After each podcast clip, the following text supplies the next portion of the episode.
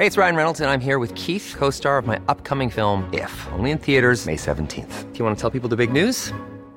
All right, I'll do it. Sign up now and you'll get unlimited for $15 a month in six months of Paramount Plus Essential Plan on us. Mintmobile.com slash switch. Upfront payment of $45 equivalent to $15 per month. Unlimited over 40 gigabytes per month. Face lower speeds. Videos at 480p. Active Mint customers by 531.24 get six months of Paramount Plus Essential Plan. Auto renews after six months. Offer ends May 31st, 2024. Separate Paramount Plus registration required. Terms and conditions apply if rated PG. Ahora inicia A la Una con Salvador García Soto. A la Una. Donde la información fluye, el análisis se explica y la radio te acompaña. A la Una con Salvador García Soto. A la Una. Comenzamos.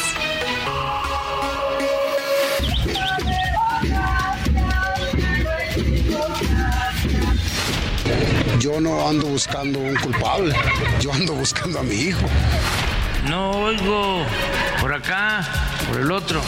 Señor, señora, no seas indiferente. Se lleva a nuestros hijos delante de la gente.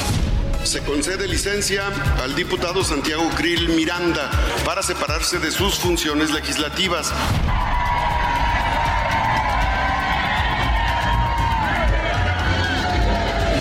Su nombre? ¿Usted se metió a mi domicilio? Ante arrestado, señor. ¿Por qué? Pare, pare. Estoy transmitiendo. Estoy transmitiendo en vivo. Pudimos salir adelante en el registro de más de 451 mil simpatizantes.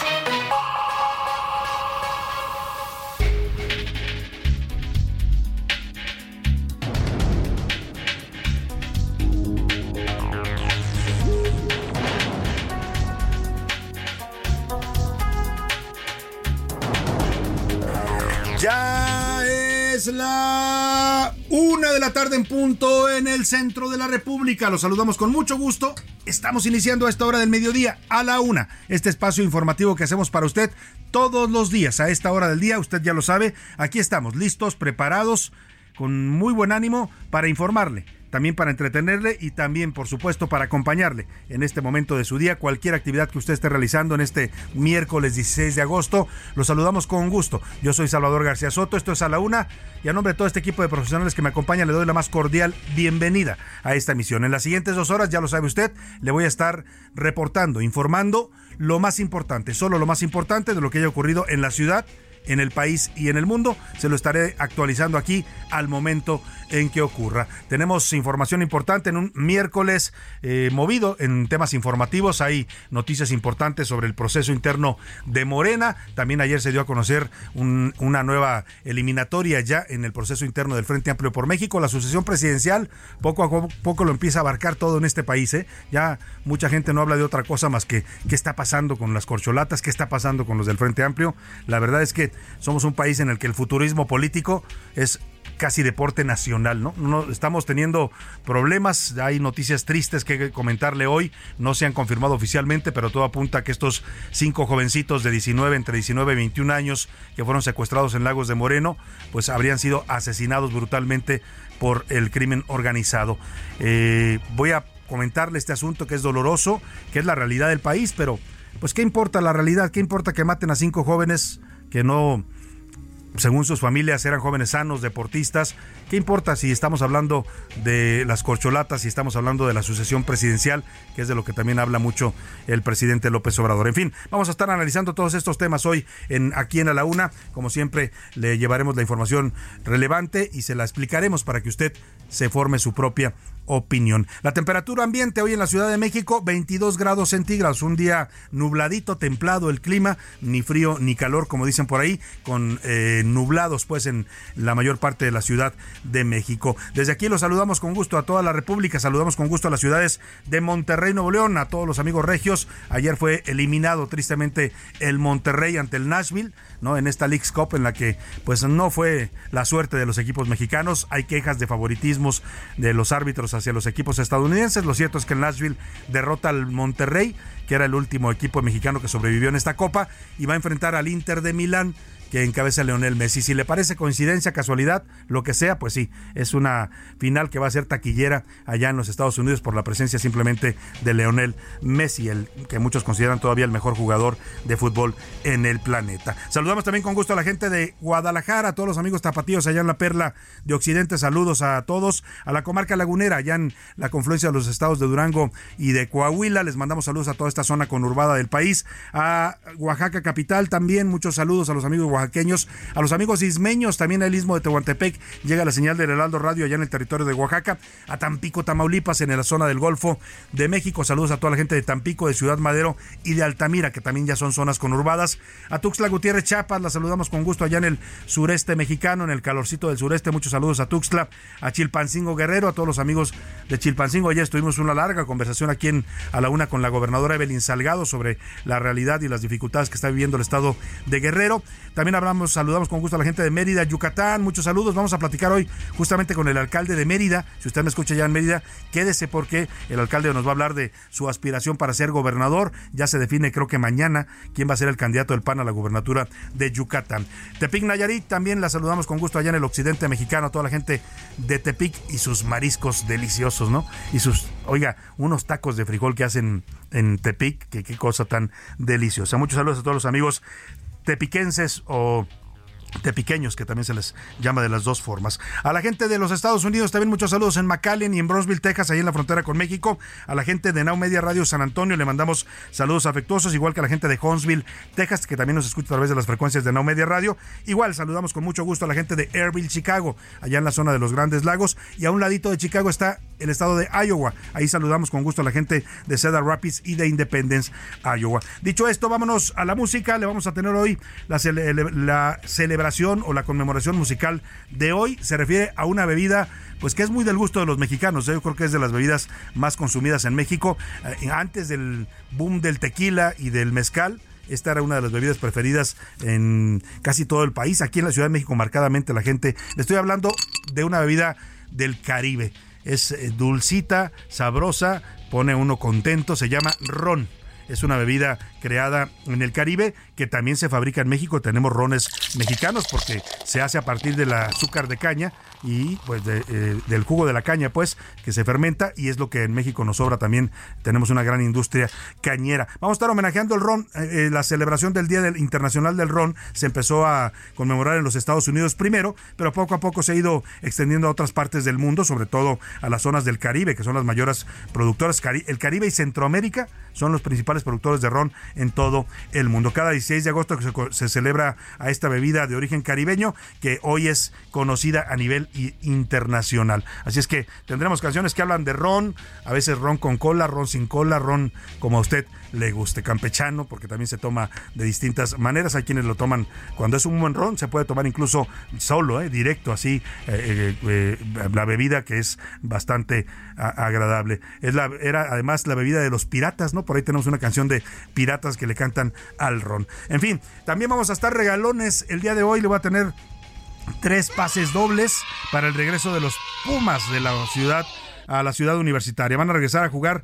a su estadio con el Toluca. Pumas Toluca es para mañana viernes 18 de agosto en el estadio universitario. El próximo, perdón, mañana o pasado mañana, este viernes, pues, este viernes a las 9 de la noche. Si usted quiere saber fútbol al, estadio de Ciudad Universitaria, estése pendiente porque más adelante le daré la pregunta con la que se puede ganar estos boletos. Vámonos, si le parece, directo a los temas informativos que le tengo preparados. A la una. Con Salvador García Soto. Y guerra sucia. Marcelo Ebrard, aspirante a la presidencia de Morena, exigió a la dirigencia de su partido detener la simulación y tomar medidas ante la guerra sucia que denunció de otras corcholatas. Habló directamente de Claudia Sheinbaum, de los acarreos en que está incurriendo, y dijo Marcelo Ebrard que él ha sido paciente, tolerante, pero que están en foco rojo, así lo dijo, y que si no se corrige esto antes de que haya una definición en las encuestas, habló de encuestas pagadas por parte de sus contrincantes y también dijo que la pelea no se hagan bolas, es entre él y Claudia Sheinbaum, que es lo que tienen que definir los que vayan a participar en la encuesta de Morena. Un discurso fuerte, el de Marcelo, que suena a amago, amago de una posible ruptura si no ve condiciones de que se termine esta guerra sucia antes de que finalice el proceso. Y a coordinar, Francisco Javier García, cabeza de vaca, el exgobernador de Tamaulipas, que está acusado por la Fiscalía General de la República de delitos graves, que tiene también investigaciones por corrupción o por enriquecimiento ilícito en el estado de Tamaulipas, ha sido designado el coordinador de seguridad en el Frente Amplio. Hágame usted el favor, hay quienes están diciendo es como poner la iglesia en manos de Lutero, porque durante su sexenio, y está documentado, aumentaron las desapariciones, las violaciones de derechos humanos y los abusos policíacos. Vamos a hablar de ese tema y hablando del Frente también le añado lo que ayer se definió y se lo voy a estar comentando el día de hoy. Quedan ya solamente tres finalistas. Eliminaron al señor Enrique de la Madrid, era uno de los más visibles, ¿eh? un poco extraña la eliminación de Enrique de la Madrid. Solamente se quedan Xochil Gálvez, Santiago Krill, dos panistas, y la priista Beatriz Paredes que pasan a la recta final del proceso del Frente Amplio por México. Y no oigo, ni los veo ni los oigo. El presidente López Obrador le preguntaron hoy por la mañana en su conferencia matutina sobre la desaparición y el posible asesinato de estos cinco jóvenes de Lagos de Moreno, Jalisco. El presidente se hizo que no escuchaba, les dijo a los reporteros, le voy a poner el audio más adelante, no los escucho, no los escucho, y los reporteros le gritaban, señor presidente, ¿qué piensa de la muerte de cinco jóvenes en Lagos de Moreno, de la desaparición?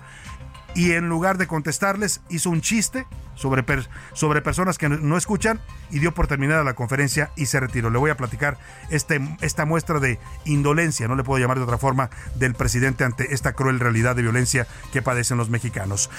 En los deportes, machaca de rayado, ya le decía, los rayados del Monterrey cayeron 2 a 0 ante el Nashville, allá en los Estados Unidos, en la League's Cup. Fue el único equipo mexicano que había alcanzado llegar a la semifinal y bueno, pues ahora queda también fuera. A contar Oscar Mota. Además, el Canelo Álvarez presentó su próxima pelea y será en septiembre ante el estadounidense Jermel Charlo. En el entretenimiento, Anaí Arriaga nos va a hablar del éxito, del éxito de Luis Miguel en Argentina. Ha sido una sensación el regreso de Luis Miguel a los escenarios allá en este país sudamericano y también de la lamentable muerte de la hija de la cantante Luis Ángel el Flaco, quien ya dio declaraciones sobre esta, eh, pues esta pérdida dolorosa para él. Como ve, tenemos un programa con mucha información, con muchos temas importantes, distintos asuntos y distintos tópicos para estar informando, comentando con usted y también, por supuesto, para que usted nos comente y nos dé sus opiniones y sus puntos de vista sobre estos temas. Para eso, le hago las preguntas de este miércoles. En A la Una te escuchamos. Tú haces este programa. Esta es la opinión de hoy.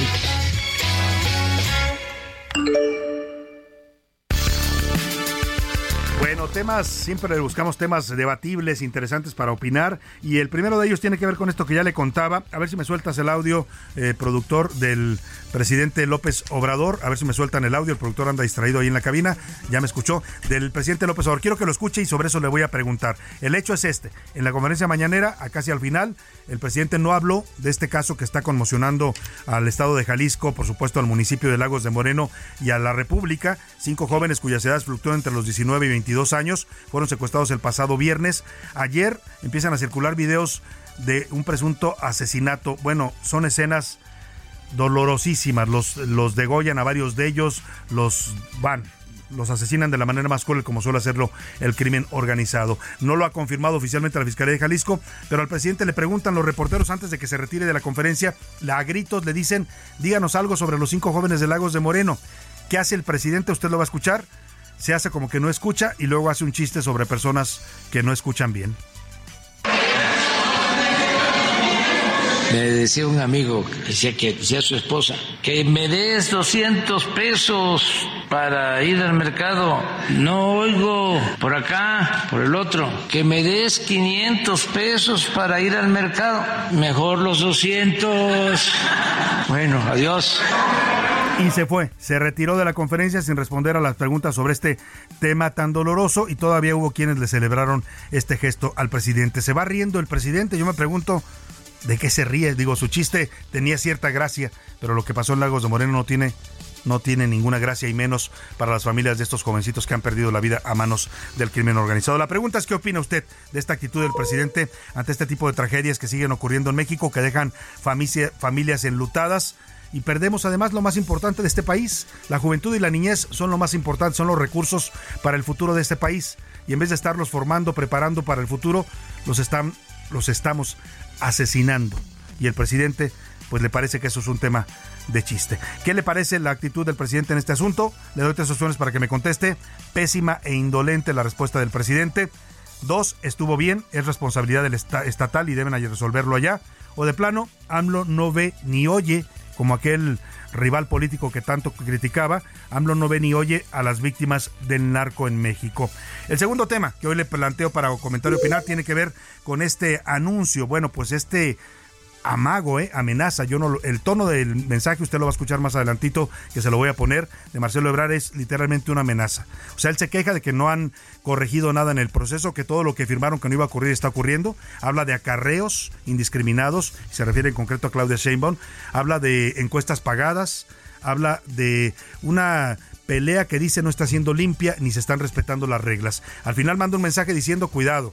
Mañana se definen el sorteo para cuáles van a ser las encuestadoras que participen en la encuesta de Morena. Y ahí dice él, le pido a la dirigencia que atienda esto porque estamos en focos rojos. Todo suena a que Marcelo Ebrard está diciendo o se corrige esto o yo me voy. Así no juego. Pues no lo ha dicho, pero hoy si usted escucha el discurso que le va a poner más adelante, prácticamente se le queda en la punta de la lengua. ¿Qué piensa usted de esta denuncia de, Marcelo Ebrard? Y también la pregunta concreta que le hago es si usted cree que el proceso de Morena va a terminar bien, van a terminar unidos o habrá conflicto y posiblemente hasta ruptura. Dos, tres opciones para que me conteste. Sí, acabará bien, ellos están unidos. No, van a terminar eh, con una ruptura. O de plano, en Morena la decisión ya se tomó hace tiempo, ¿no? Y todo muchos piensan, pues es una simulación. El número para que nos marque 5518 41 5199. Contáctenos a través de texto o de voz, los mensajes que usted desee mandar, de la cualquiera de las dos vías. Aquí su opinión siempre es importante y siempre será tomada en cuenta. Nos vamos al resumen de noticias, porque esto, esto como el miércoles y la mitad, la segunda mitad de esta semana, ya comenzó. Consecuencias. Durante el primer semestre del año, el precio de la vivienda a través de crédito hipotecario aumentó 11.6% anual. Esto debido a las altas tasas de interés y la inflación. Rebote.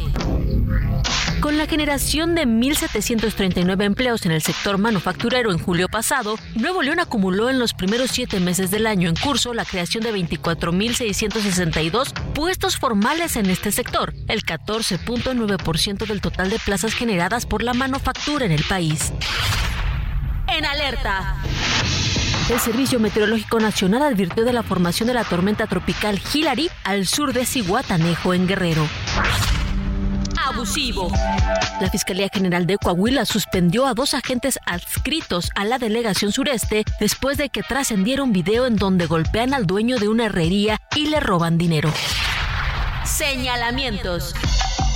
El aspirante a presidente de Ecuador, Cristian Zurita, afirmó que el asesinado Fernando Villavicencio denunció a cinco exasambleístas por presuntamente planear un atentado contra su vida a través de sicarios. Una de la tarde con 17 minutos y nos vamos a la información. Eh, oiga, vamos a comentar más adelante el tema, pero estaba viendo un video en este momento de estos cinco jóvenes que fueron desaparecidos primero y luego parece, todo indica, no es oficial todavía, pero hay videos que han circulado en redes sociales, hoy ya varios medios lo dan por un hecho, que habrían sido cruelmente asesinados. Hay una historia terrible, dolorosísima detrás de este asunto. Lo vamos a comentar más adelante porque al parecer según lo, que se ve en los videos, los hicieron pelear entre ellos a cinco amigos que eran amigos desde la infancia, los hacen pelear, golpearse unos a otros y al ganador, al que derrota a todos los otros cuatro, lo obligan a matar a sus amigos, lo obligan a degollarlos. A ese nivel de crueldad, de salvajismo, de incivilización hemos llegado en este país. Y eso es lo que al presidente no le parece importante responder hoy en su mañanera cuando se lo preguntan los reporteros. En vez de eso hace un chiste y sale sonriendo de la conferencia. Pero ya hablaremos de eso un poco más adelante. Por lo pronto, este miércoles el aspirante de Morena, Marcelo Ebrar, dio un fuerte mensaje sobre el proceso de selección del candidato presidencial de su partido. Ayer ya lo había anunciado, aquí se lo alcanzamos a, a comentar que había anunciado Marcelo Ebrard que hoy haría un anuncio importante sobre la definición que va a tomar Morena. Y esto ocurre justamente un día antes de que Morena realice el sorteo mañana de cuatro casas encuestadores, encuestadoras, perdóneme, que van a participar en su proceso de definición, en la elección del candidato. El ex canciller del país aseguró que Morena tiene respaldo de la parte, de la mayor parte de la población que es favorita en las encuestas para ganar la presidencia y que la única decisión que se va a tomar en Morena, según Marcelo Ebrard, es entre él y Claudia Sheinbaum. O sea, él da por descontado que ni Adán Augusto, ni Ricardo Monreal, ni Manuel Velasco, ni el señor Gerardo Fernando Noroña tengan alguna posibilidad. Dice, esto es entre Claudia y yo. Es casi un tete a tete, es eh, frente a frente, pues es un duelo de dos. Lo más delicado es que Marcelo Ebrar advierte que en todo el proceso, a pesar de que firmaron un acuerdo, se han estado violando las reglas. Acusa que hay acarreos masivos para algunos de los candidatos. Cuestiona la compra de encuestas, encuestas que dice todas dan adelante a la jefa de gobierno Claudia Sheinbaum, habla de encuestas pagadas. Y lo más delicado es la advertencia que lanza. Le dice a la dirigencia nacional de su partido que encabeza Mario Delgado que un día antes de que esto se definan las casas encuestadoras, hay focos rojos en Morena.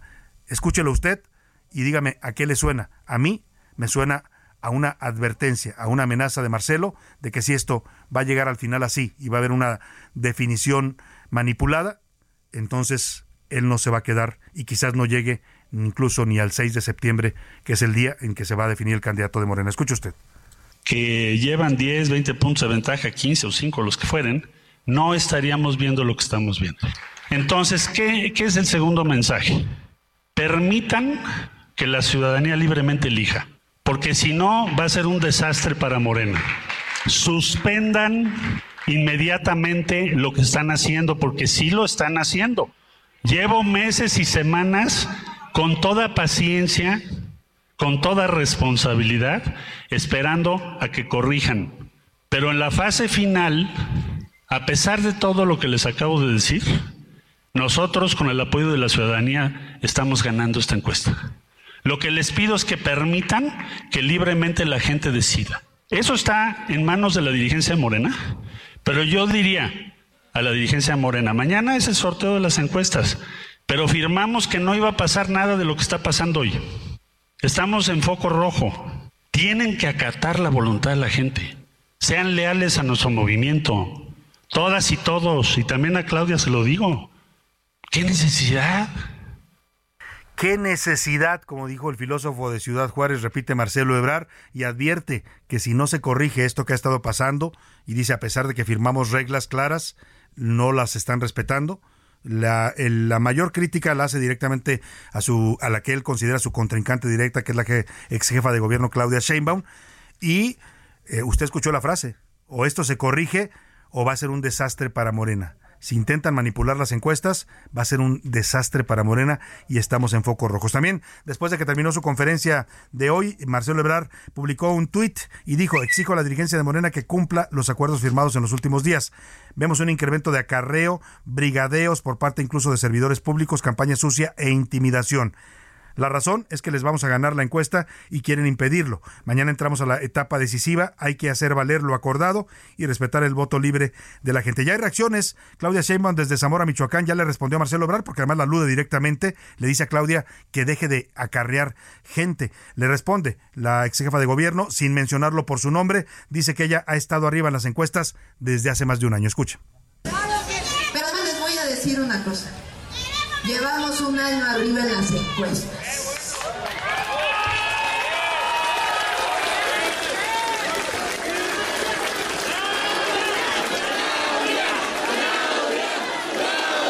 Bueno, pues ahí está lo que dijo la jefa de gobierno. Llevamos un año adelante en las encuestas. En sentido estricto tiene razón, pero Marcelo Ebrard cree que esto se trata de encuestas pagadas. También ya reaccionó Adán Augusto López, lo hizo desde Cuautlancingo, allá en Puebla, donde está haciendo un evento, hizo un llamado a la unidad. Desde Puebla hago un llamado a la procedencia, a la unidad, a la calma, a la mesura. Nosotros no nos dejamos llevar por esa estrategia de encuestas. Pues dice Marcelo, dice Adán Augusto que él no se deja llevar por esto. También, también reaccionó ya Gerardo Fernández Noroña, otro de los aspirantes morenistas. Dijo lamentable por prepotente y arrogante la declaración de Marcelo Ebrard. La competencia es de seis y es muy torpe de su parte minimizar a cualquier compañero aspirante. Su desesperación ha pasado todos los límites y pedía piso parejo, el colmo de la incongruencia. Fuerte reaccionó también Gerardo Fernández Noroña ante estas declaraciones de Marcelo Ebrard. Se están tensando cada vez más las cosas en el proceso interno de Morena. Vámonos a la pausa con música de ron, en este caso combinado con tequila, porque la canción se llama Tequila con limón y un poco de ron. La cantan los Juniors en 1962. Estamos conmemorando el Día Internacional de el Ron. Tequila con limón y un poco de ron. Tequila con limón y un poco de ron. Tequila con limón y un poco de ron. Tequila con limón. Ron, ron. Solo hace un mes yo la conocí y ves que sin pensar mi amor le di tal vez. La he perdido al fin, dame más licor. Tequila con limón y un poco de ron. Tequila con limón. En un momento regresamos. Heraldo Radio, la H se lee, se comparte, se ve y ahora también se escucha.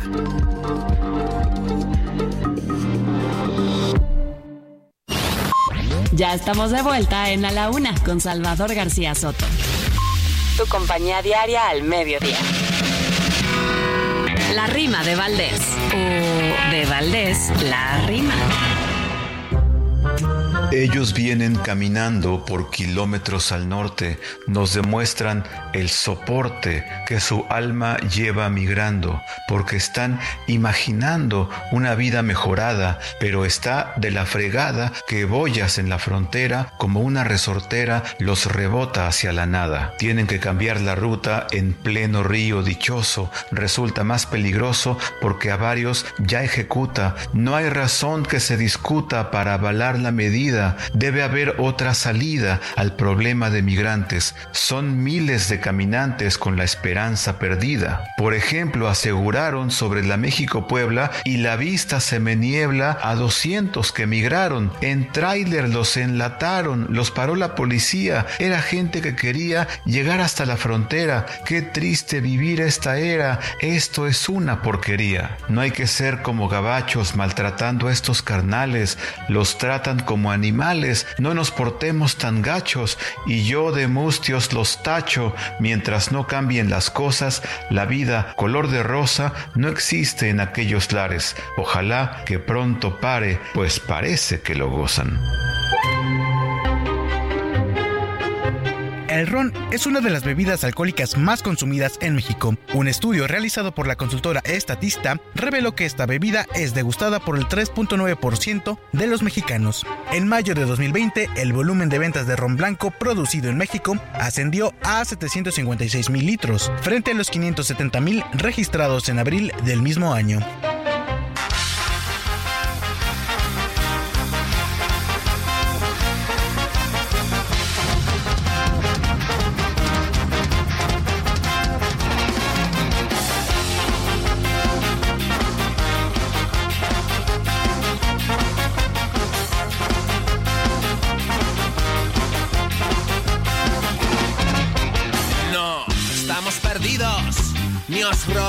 Nuestra libertad.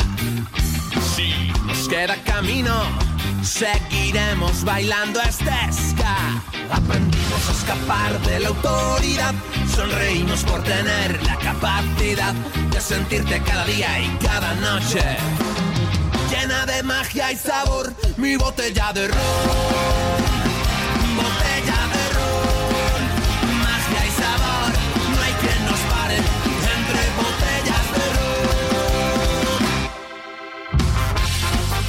Una de la tarde con 33 minutos. Estamos regresando de la pausa al ritmo de ska.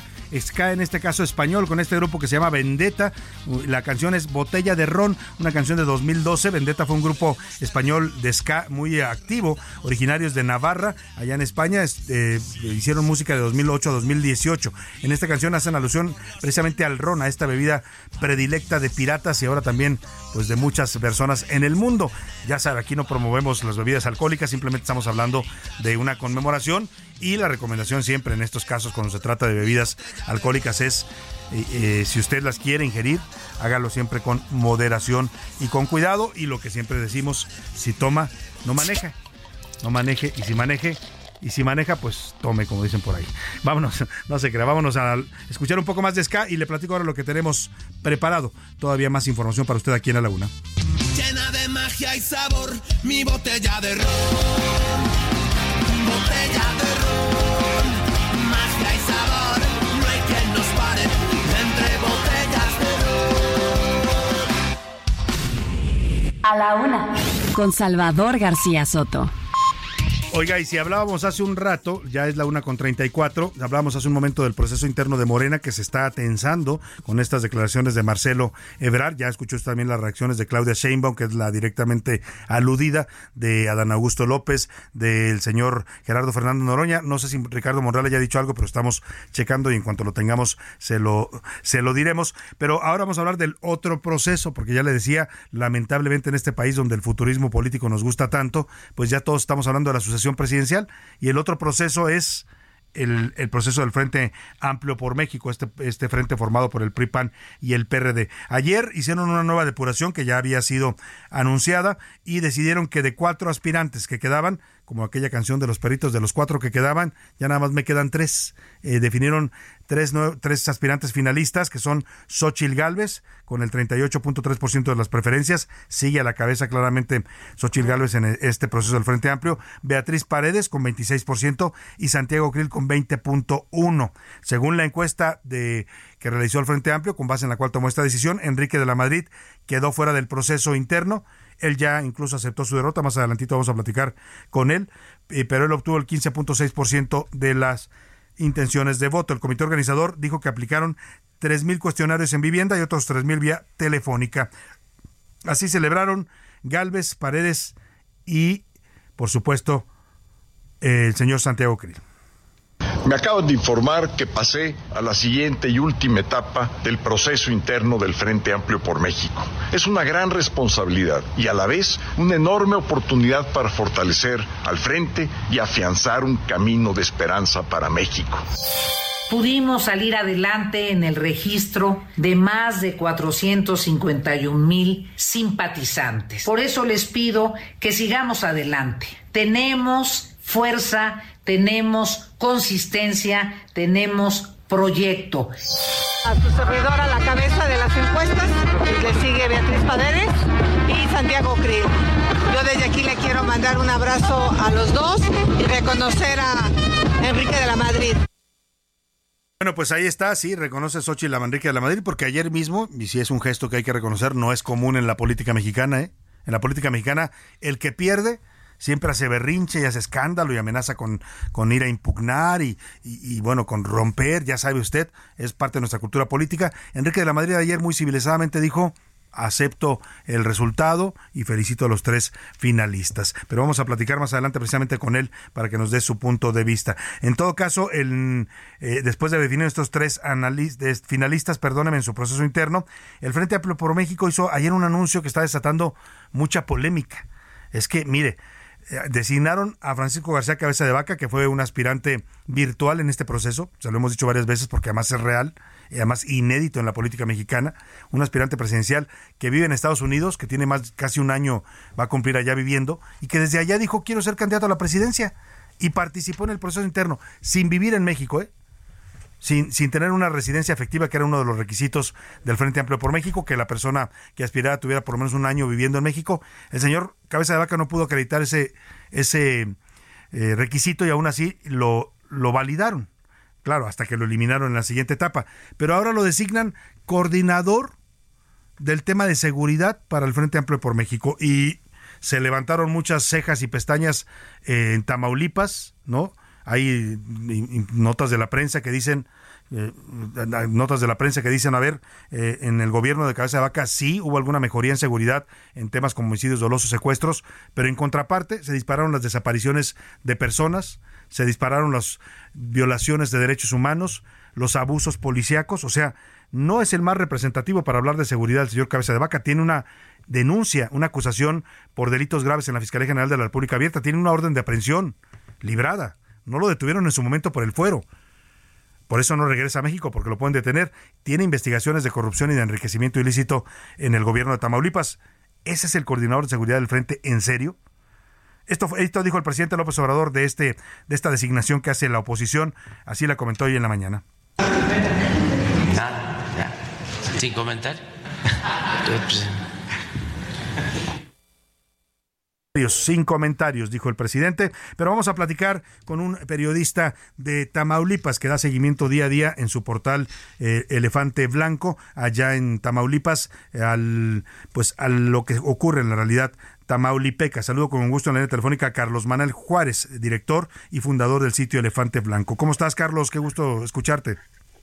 Hola, Salvador. Eh, buena tarde, pues, también en la audiencia, pues con esta noticia que ayer pues la verdad que sorprendió a muchos la, el nombramiento de el gobernador Francisco Cabeza de Vaca en algo que, que, digamos, en la realidad, en los que vivimos aquí, sabemos y conocemos pues, qué fue lo que pasó en Tamaulipas durante los seis años que gobernó.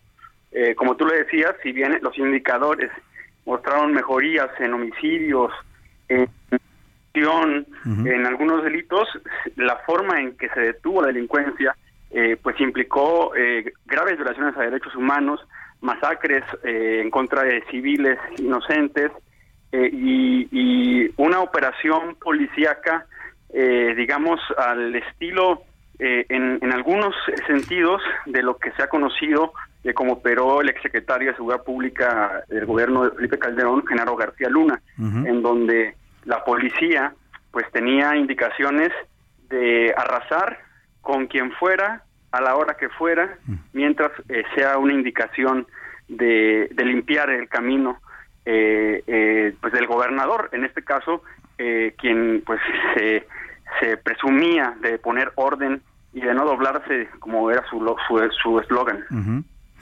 Ahora, eh, eh, pues eso de entrada sorprende porque efectivamente hay datos, y tú los publicas hoy en una nota de Elefante Blanco, de, eh, de, desapariciones que se dispararon en el sexenio de Cabeza de Vaca. Se habla de 13.017 personas. Además, ya lo decías tú, de varias masacres documentadas cometidas incluso por las fuerzas policíacas, por los llamados GOPES de allá de Tabasco, los grupos operativos especiales. pero además está este tema de, es un político que finalmente sigue teniendo procesos judiciales abiertos, abiertos, Carlos Manuel, que no se han cerrado en la Fiscalía General de la República. Sí, eh, justo Cabeza Vaca ahora mismo eh, está amparado ante una orden de aprehensión eh, por delitos de delincuencia organizada, lavado y lavado de dinero y, también defraudación fiscal, por decirlos menos. También ya el mismo gobernador actual, Américo Villarreal, ha hablado de denuncias por peculado y por desvío de recursos públicos y también por asociación delictuosa.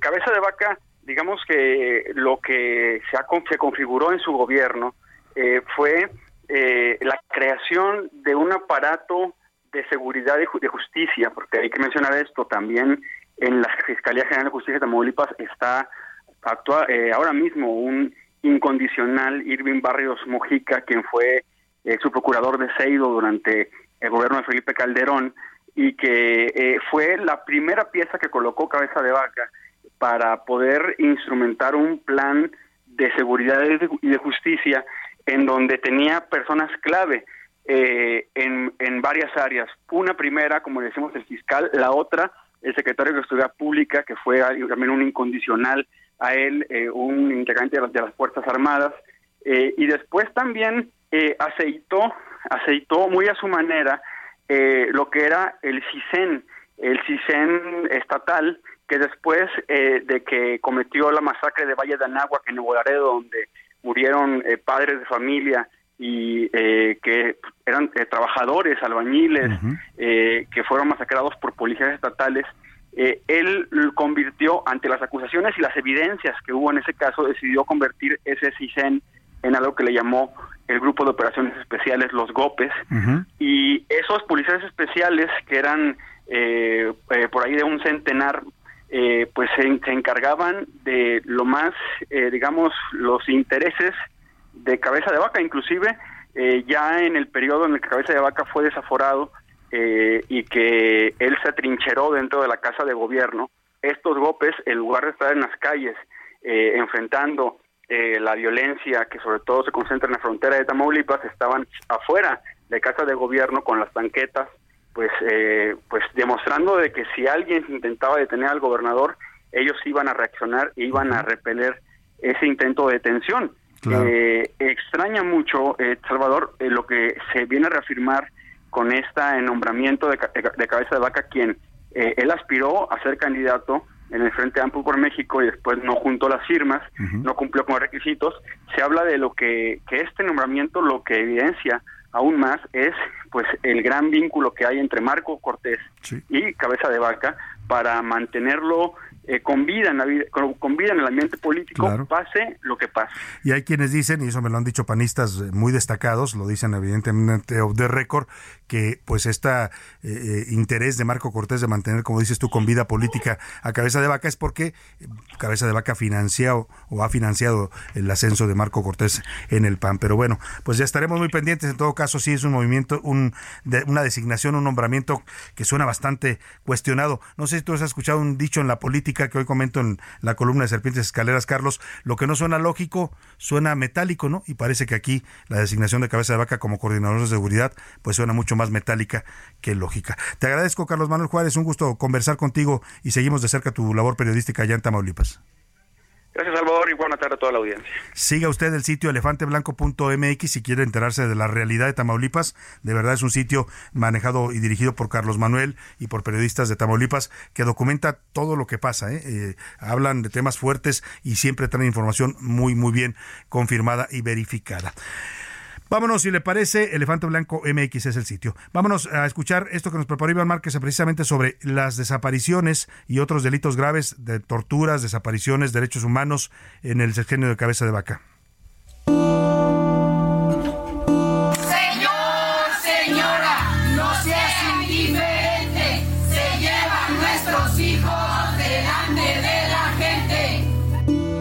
Estas son las consignas de siempre en México de madres y padres que buscan a sus hijos. Específicamente, Tamaulipas es el segundo estado con mayor número de fosas clandestinas. Entre diciembre de 2018 a enero de 2023 se contabilizaron 547. En la entidad siguen desaparecidas y no localizadas 13.017 personas. De 2006 al 30 de noviembre de 2018, Tamaulipas fue el estado con más fosas con restos humanos en todo el país. Güemes fue el municipio con más fosas, al sumar 82, San Fernando 76 y Ciudad Victoria 34. La situación es delicada en México, ya que se han presentado 110.885 personas desaparecidas desde que se tiene registro.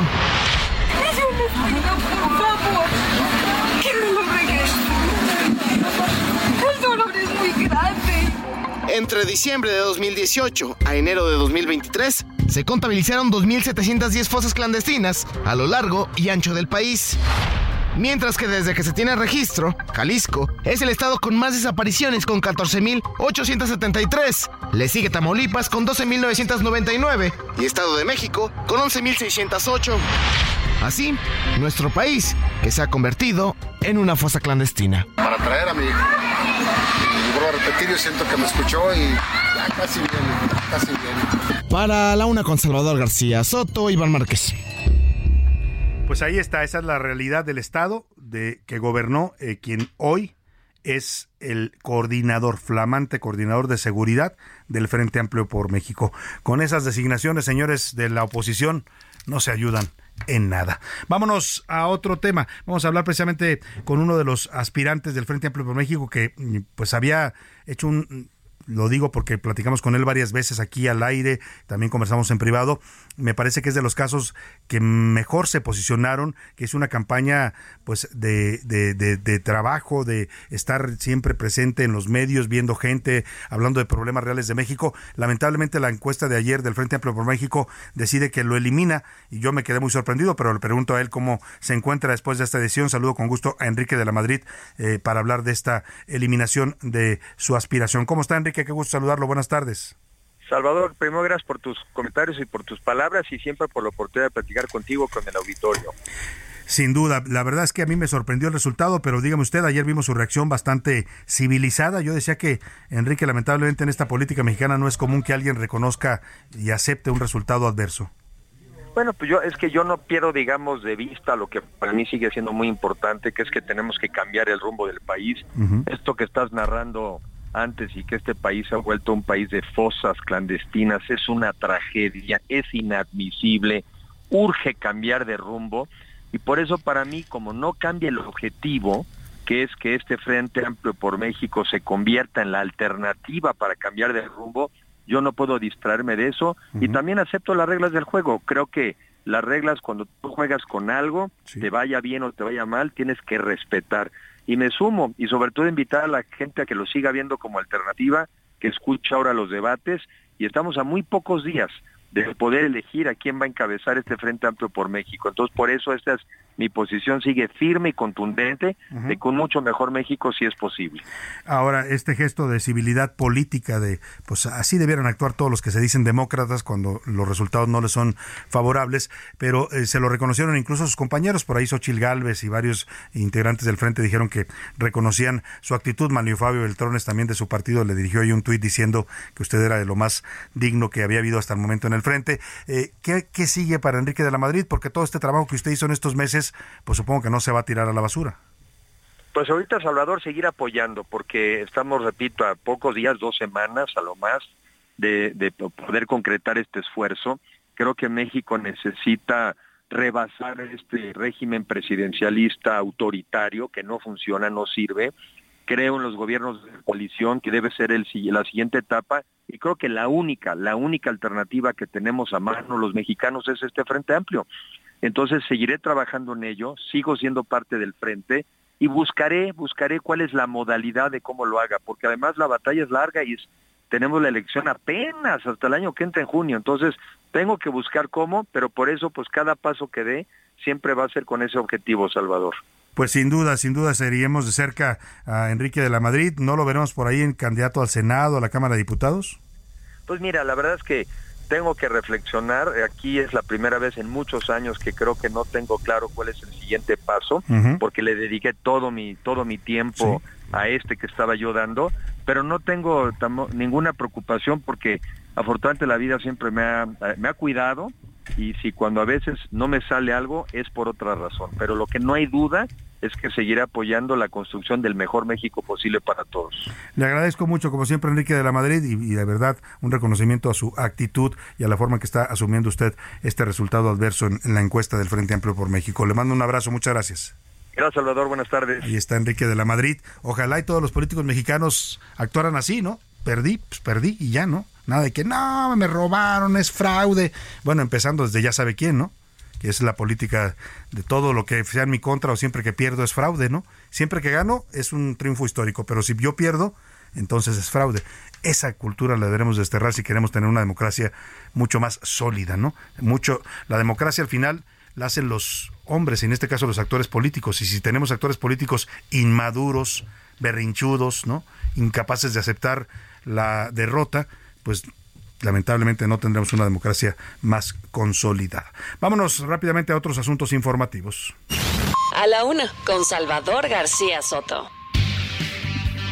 Oye, vamos a retomar este asunto de lo que está circulando lamentablemente en las redes sociales sobre el caso de estos cinco jóvenes desaparecidos y lamentablemente hoy yo le decía a muchos medios ya, incluso el Reforma titula que fueron desaparecidos y asesinados porque hay videos en redes sociales escabrosos, terribles, dolorosos, que debieran conmocionar a todo mundo. Lamentablemente no conmocionan pues a quien debieran conmocionar, que es al presidente de la República, que no quiso hablar hoy del tema. Vamos con Mayeli Mariscal hasta Jalisco para que nos diga qué está pasando, porque todavía no hay información oficial, pero todo apunta a que estos cinco jóvenes ya fueron brutalmente asesinados. Hola, ¿qué tal Salvador? Muy buen día, buen día también a todo el auditorio. Pues compartirte que eh, la Fiscalía del Estado confirmó que los familiares de estos cinco jóvenes desaparecidos en Lagos de Moreno ya vieron este material audiovisual, tanto el video como las fotografías en donde presuntamente aparecen estos jóvenes eh, siendo torturados e incluso asesinados. Decía el día de ayer en rueda de prensa la fiscal especial en personas desaparecidas, Blanca Jacqueline Trujillo Cuevas, y concuerdan o presumen asumen que sí, efectivamente se trata de eh, sus hijos. También hay que eh, destacar que hay la eh, solicitud de atracción por parte de las autoridades locales del gobierno de Jalisco hacia la federación para que la Fiscalía General de la República se encargue de la investigación y esclarecimiento de estos hechos y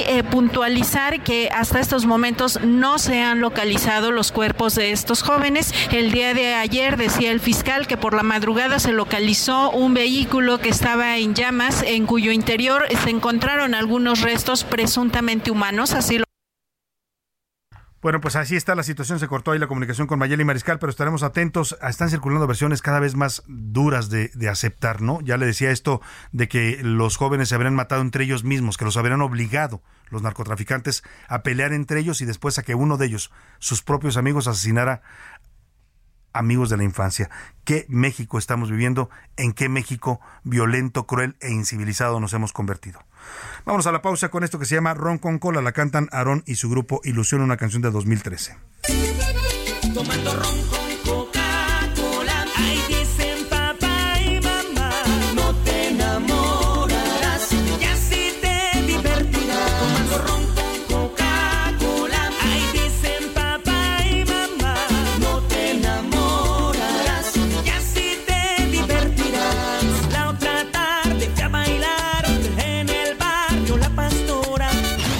No le cambies. Estás en A la Una con Salvador García Soto. Información útil y análisis puntual. En un momento regresamos. Heraldo Radio, la H se lee, se comparte, se ve y ahora también se escucha.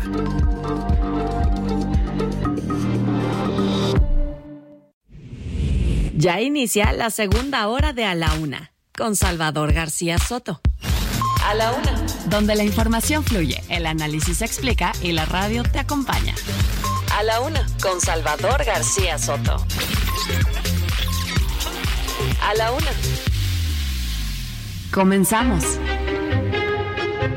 ¿Sabías que existe una marca del ron inspirada en el Chavo del Ocho? Así como lo escuchas, se trata de Ron Damón, una bebida inspirada en el famoso personaje de Chespirito, Don Ramón. El precio de esta peculiar bebida oscila entre los 4 mil y los 5 mil pesos y algunas distribuidoras por internet aseguran que posee notas de vainilla, caramelo y chocolate.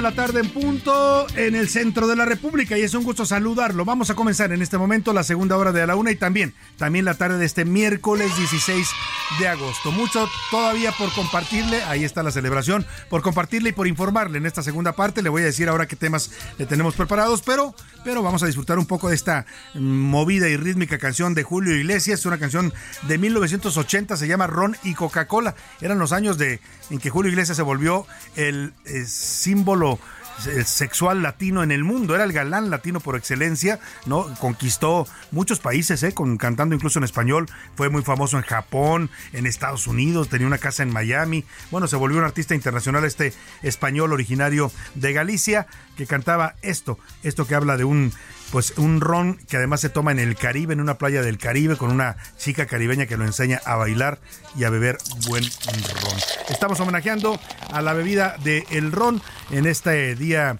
mundial, Día Internacional del Ron, que se conmemora, pues esto que también, además de ser una bebida espirituosa, es una industria en todo el mundo. En México, yo le decía, también hay fabricación de ron histórica, ¿eh? hace muchos años se fabrican rones en México. Los más famosos suelen ser los cubanos, los puertorriqueños, eh, los nicaragüenses y los guatemaltecos. ¿eh? Eh, bueno, Santo Domingo también produce buen ron, casi todo el Caribe produce buen ron y parte de Centroamérica. Escuchemos un poco más de este ritmo pegajoso de ron y Coca-Cola de Julio Iglesias y seguimos. Ahora le digo lo que le tengo preparado en esta segunda parte de A la Una.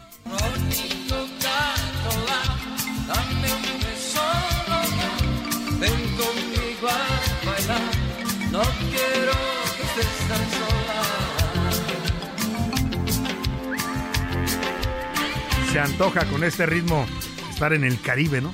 Bueno, pues en alguna playita por lo menos. Aquí en México tenemos playas también extraordinarias. Le platico, le tengo preparado temas importantes para esta segunda parte de A la Una. Después de 16 horas de audiencia, un juez de control ha decidido vincular a proceso por el homicidio del empresario Íñigo Arenas, ocurrido el pasado 6 de agosto, a los seis trabajadores del centro nocturno Black Royce en Naucalpan, Estado de México. También le voy a contar sobre la decisión que ha tomado la Suprema Corte de Justicia para que los bancos, ayer le, anuncié también este tema, hoy se lo voy a, a tener ya desarrollado los bancos le paguen a ustedes intereses, a usted, si es eh, usuario de los bancos, intereses del 6% cuando usted denuncie y pida que se investigue un retiro o un movimiento no reconocido en sus cuentas. Si usted dice, este no lo reconozco mientras investigan, si fue un movimiento efectivamente que usted no realizó, el banco lo que se tarde, uno, dos, tres, cuatro meses, le tiene que pagar intereses por la cantidad del 6% equivalente pues a la cantidad que usted está impugnando. Vamos a platicar también sobre,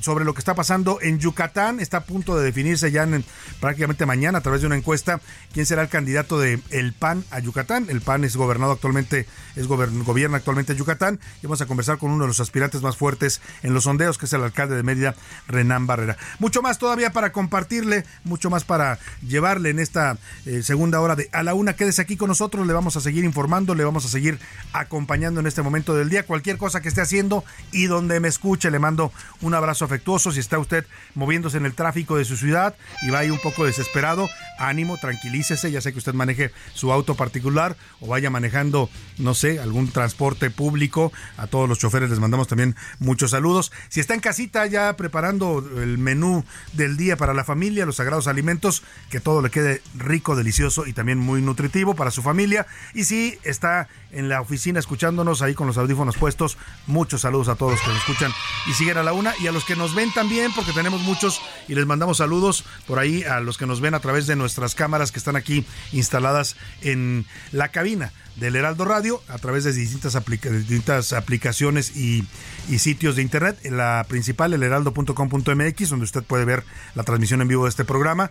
Ah, y también, por supuesto, Radio y algunas otras que también transmiten el video del Heraldo Radio. Vámonos, si le parece, a este momento del programa en el que escuchamos su voz y sus opiniones. Ya está conmigo aquí en la mesa mm, Laura Mendiola. Bienvenida, Laura, ¿cómo estás? ¿Qué tal, Salvador? Linda tarde para ti, para todos nuestros radioescuchos, para José Luis Sánchez también que nos acompaña en esta mesa. Ya regresando, José Luis.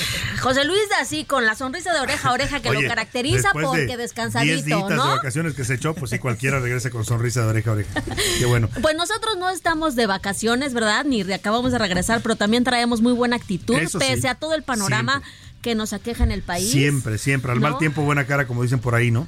Y pues bueno, nada más, Salvador, aquí diciéndoles que sí, tenemos todavía mucha información, mucha información este que está saliendo en este momento, porque recordemos que pues en esta hora es cuando todo el mundo se está moviendo. A esta hora se, genera mucha de la información que va a escuchar en la tarde y mañana en los periódicos. Y tenemos regalitos, Salvador. Tenemos regalos y de una vez déjeme saludar rápidamente a José Luis Sánchez y le doy la bienvenida a nuestro jefe de información. ¿Cómo estás, José Luis? Salvador García Soto, Milau. No te había saludado. ¿Cómo estás, Milau? Un placer, como siempre, verte. Bueno, pues aquí con muchos, ya con muchos bríos. Y tenemos regalitos, Salvador. Los Pumas, los Pumas de Laura y de Oscar Mota regresan a Ciudad Universitaria. Regresan al estadio de Seúl, que es su casa, y van a jugar contra el Toluca el próximo viernes, este viernes 18 de agosto a las 21 horas. Oye, pues tuvieron que regresar porque a todos los mexicanos echaron para atrás. Se supone que, se supone que el, el torneo iba a empezar después de la League Cup. Se supone que pues, empezaba, pero como los Ante eliminaron a nuestros todos, buenos resultados. Exacto.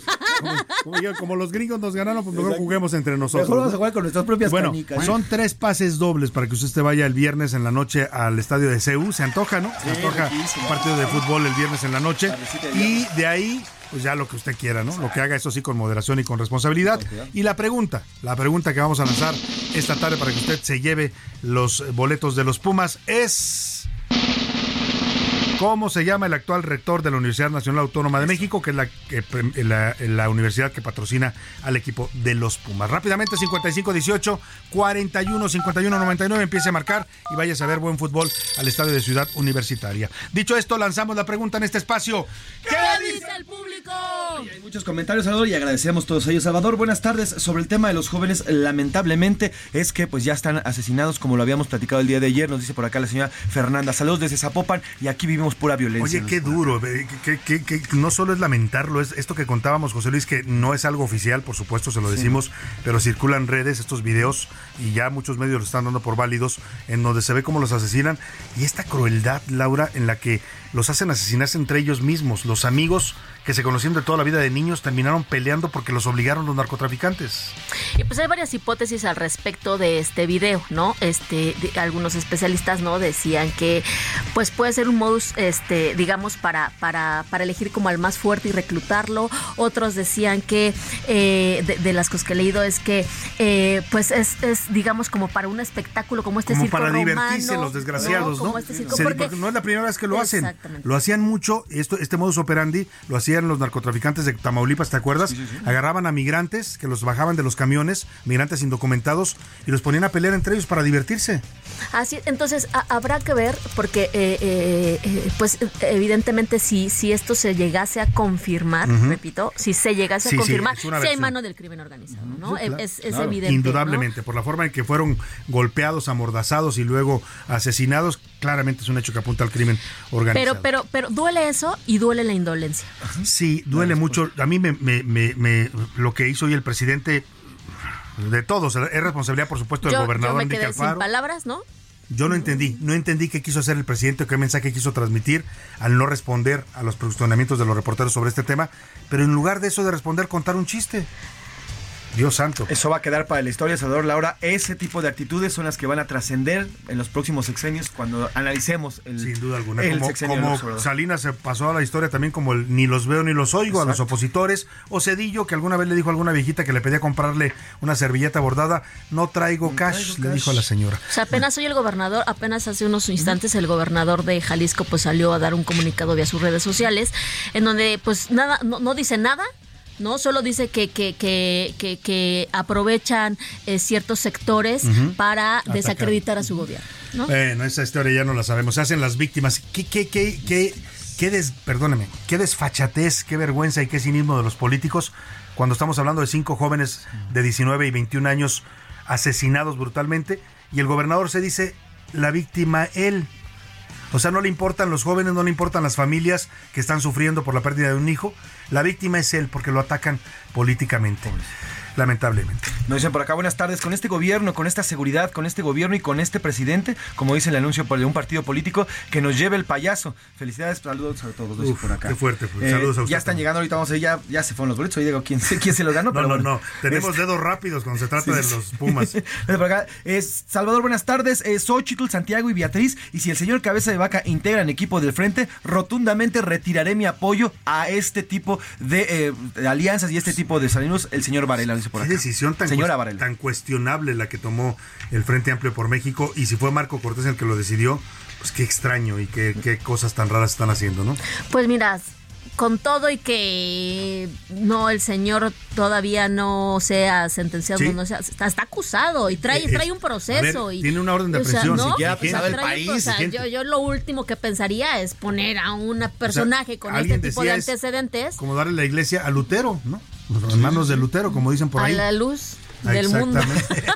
O, o llevarle niños al hermano Carlos Joaquín, ¿o ¿cómo se llama? Nazón, Eh, Nazón. Joaquín. Joaquín Nazón. Joaquín Nazón. Mónigo ya nos dice, buenas tardes, es impresionante el descaro y el nivel y de hipocresía de lo ocurrido hoy en la mañanera con la tragedia de los jóvenes en Jalisco y su comentario de hoy. De verdad que hoy vamos a recordar no solo la violencia, sino cómo el presidente actuó ante ella. Saludos, Salvador, lo dicen por acá. Saludos también para usted. Hola Salvador, buenas tardes. Eh, sobre el tema de los jóvenes, es increíble cómo un presidente reaccione. Si fuera el presidente de cualquier otro país, él mismo estaría encabezando las búsquedas de estos jóvenes.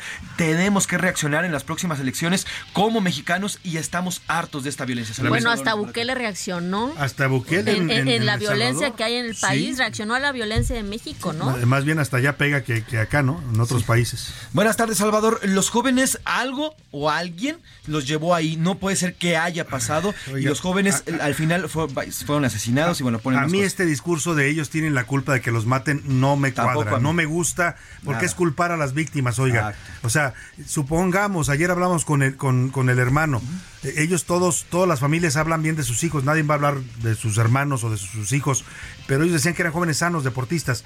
Suponga usted, concediendo que alguno de ellos estuviera consumiendo drogas y que hubieran ido a comprar drogas, porque este punto donde los levantan finalmente o los secuestran es el mira, famoso mirador de San Miguel, ahí en Lagos de Moreno, pues dicen que era un punto de venta de drogas también.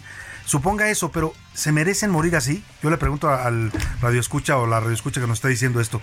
No, yo, yo no creo que las víctimas sean culpables de ser Es asesinadas. como, en es como, es como decir que si porque vamos a Tepito merecemos que nos No, valen ahí es en Tepito misma- porque sabemos que ahí se vende droga. Y es la misma lógica de a una mujer la violan porque lleva una falda Un- corta. exacto. O sea, es esa lógica de culpar a las víctimas. No, las víctimas son víctimas. Tal cual. Las asesinan porque en este país no hay ley y no hay eh, justicia. Por eso las Porque matan. la hay ley solo es papel. Porque hay impunidad. Exacto. La impunidad es la que rige. Salvador, buenas tardes. Sobre los jóvenes, todo el país debería estar conmocionado. Todo el país debería estar gritando y exigiendo a las autoridades que sea resuelto este caso y que los, los delincuentes sean aprendidos y los jóvenes en el que estado que estén sean encontrados. Saludos, nos, nos dice la señora Fabiola Pastrana. Ya quién sabe si les vayan a devolver los restos, ¿no? A, a sus familiares que ayer nos decía nuestro hermano, pues queremos simplemente si, si los mataron que nos den los cuerpos. Es lo que piden muchas de las familias. Lamentablemente a ese nivel hemos llegado en el que las familias y las madres terminan diciendo, pues si lo mataron, dígame dónde está para por lo menos llorarle y, y sepultarlo, ¿no? Aquí el- es el consuelo, Salvador. En este país es el consuelo. Tener a tu, al cuerpo de tu familiar. Porque el otro es no encontrarlo nunca. Vivir con la zozobra de si está sufriendo, de si le falta algo, de si de duerme, de si horrible, come, de si... Qué horrible, qué horrible eso. Más mensajitos o vamos a Twitter rápidamente, a Laura. ¿qué dice la comunidad en arroba ese García Soto? Precisamente sobre este caso de Lagos de Moreno, ¿qué opina de la actitud del presidente? El 85% la, la considera pésima e indolente, Salvador. El 3%, pues, que estuvo bien la contestación del presidente o el salirse por la tangente, digamos, y el 12% que López Obrador no escucha a las víctimas.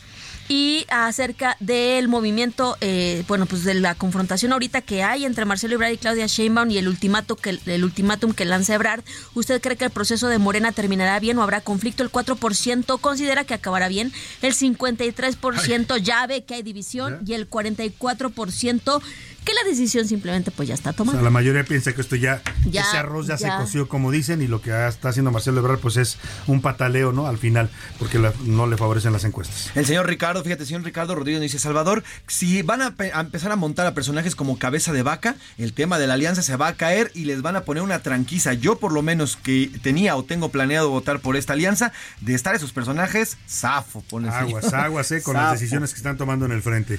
Nos dice, porque no merecemos lo que estamos viviendo. Ayer yo no creí lo que, lo que estaban diciendo y ayer no creí lo que estaban eh, mostrando en las imágenes. Hoy veo que todo es realidad y no puedo creer que se está saliendo de control este país. Saludos. y no, no, no podemos quedarnos indiferentes, ¿no? Porque nos hemos vuelto una sociedad que ya ve esto como algo normal, Laura. Ah, desaparecieron cinco jóvenes. Ah, está bien. Esto, como bien dice nuestro escucha, debe ser un escándalo nacional. Pues lo mismo que lo que ocurrió en Veracruz, 13 cuerpos. También, igual 13 congelados. cuerpos congelados que encontraron en unos congeladores, des- también eh, eh, destazados. ¿Y qué va a pasar? Que al rato sean otra, no sea una mujer, al rato sean más, y que esta noticia borre estas últimas Y dos. lo malo de este discurso que hemos Que aprendido. nos deje de sorprender. Sí, que no, que, que no nos que no nos conmueva, que no nos duela, que no digamos nada y no hagamos nada. Y, y de este discurso de, ah, seguro andaban en malos pasos que mucha gente aplica.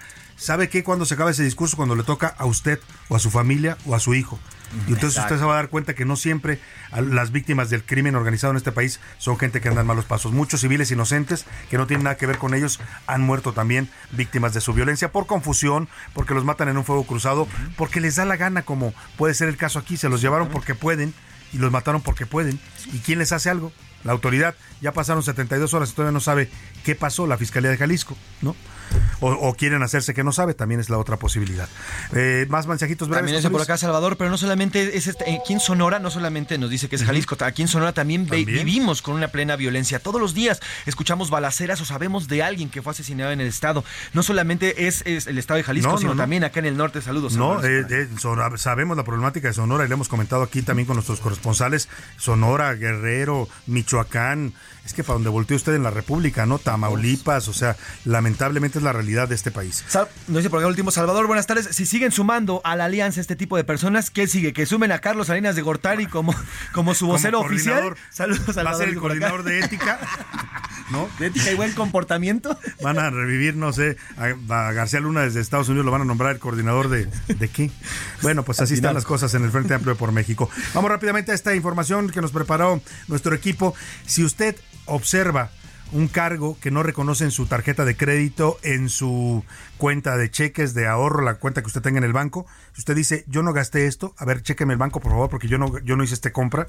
Chéquenme quién, por qué me lo están cargando. Si son tres mil pesos o dos mil, lo que sea, usted tiene derecho a pedir una aclaración. Bueno, el banco en lo que investiga y aclara, lo que se tarde, si se tarda un mes, dos meses, tres meses, cuatro meses, le va a tener que pagar interés 6% mensual del tiempo que se tarde. Esto lo definió la Suprema Corte de Justicia de la Nación, porque los bancos se hacían tontos, ¿no? Tardaban cuatro meses en devolverle su dinero y mientras se lo jineteaban y cuando le devolvían, pues no le pagaban intereses. Eso sí, si usted les debe, le cobran intereses hasta por todo. Escuchemos esto que nos preparó Iván Márquez. ¿Alguna vez notaste cargos no reconocidos en tus tarjetas bancarias? Pues la Suprema Corte de Justicia de la Nación dictaminó que los bancos están obligados a devolverte tu dinero con intereses moratorios contabilizados a partir de la fecha en que el usuario avise el movimiento no reconocido. Se trata de una medida que se dio luego de que un cuentaviente promovió un juicio oral mercantil en septiembre de 2018 en Querétaro contra un banco que nos hizo responsable de varios retiros que el afectado no reconoció. En entrevista para La Una, Mario Di Constanzo, consultor financiero y expresidente de la Conducef, indicó que se trata de un hecho histórico a favor de los usuarios. Yo creo que sí es un, es un fallo histórico. El usuario compensado el tiempo que le llevó al banco o que le llevó al usuario resolver o atender esta reclamación, que eso es lo importante. Di Constanzo también brindó una serie de recomendaciones a los cuentavientes.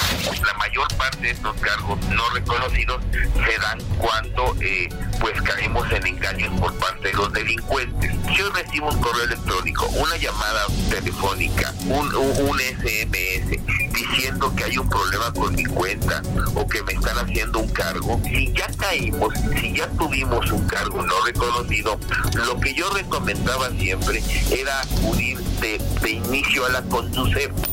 Aunque también hay que decir que si el banco demuestra que el cargo se realizó por el cliente, puede recuperar la cantidad correspondiente. Para la una con Salvador García Soto, Iván Márquez. Bueno, pues ahí está este tema. Esté usted atento. La próxima vez que usted no reconozca un cargo, exija que el banco le pague sus intereses. Es ya una jurisprudencia dictada por la Suprema Corte. Vámonos rápidamente a otro tema. En Yucatán se va a elegir gobernador el próximo año y hay un proceso interno en el Partido Acción Nacional.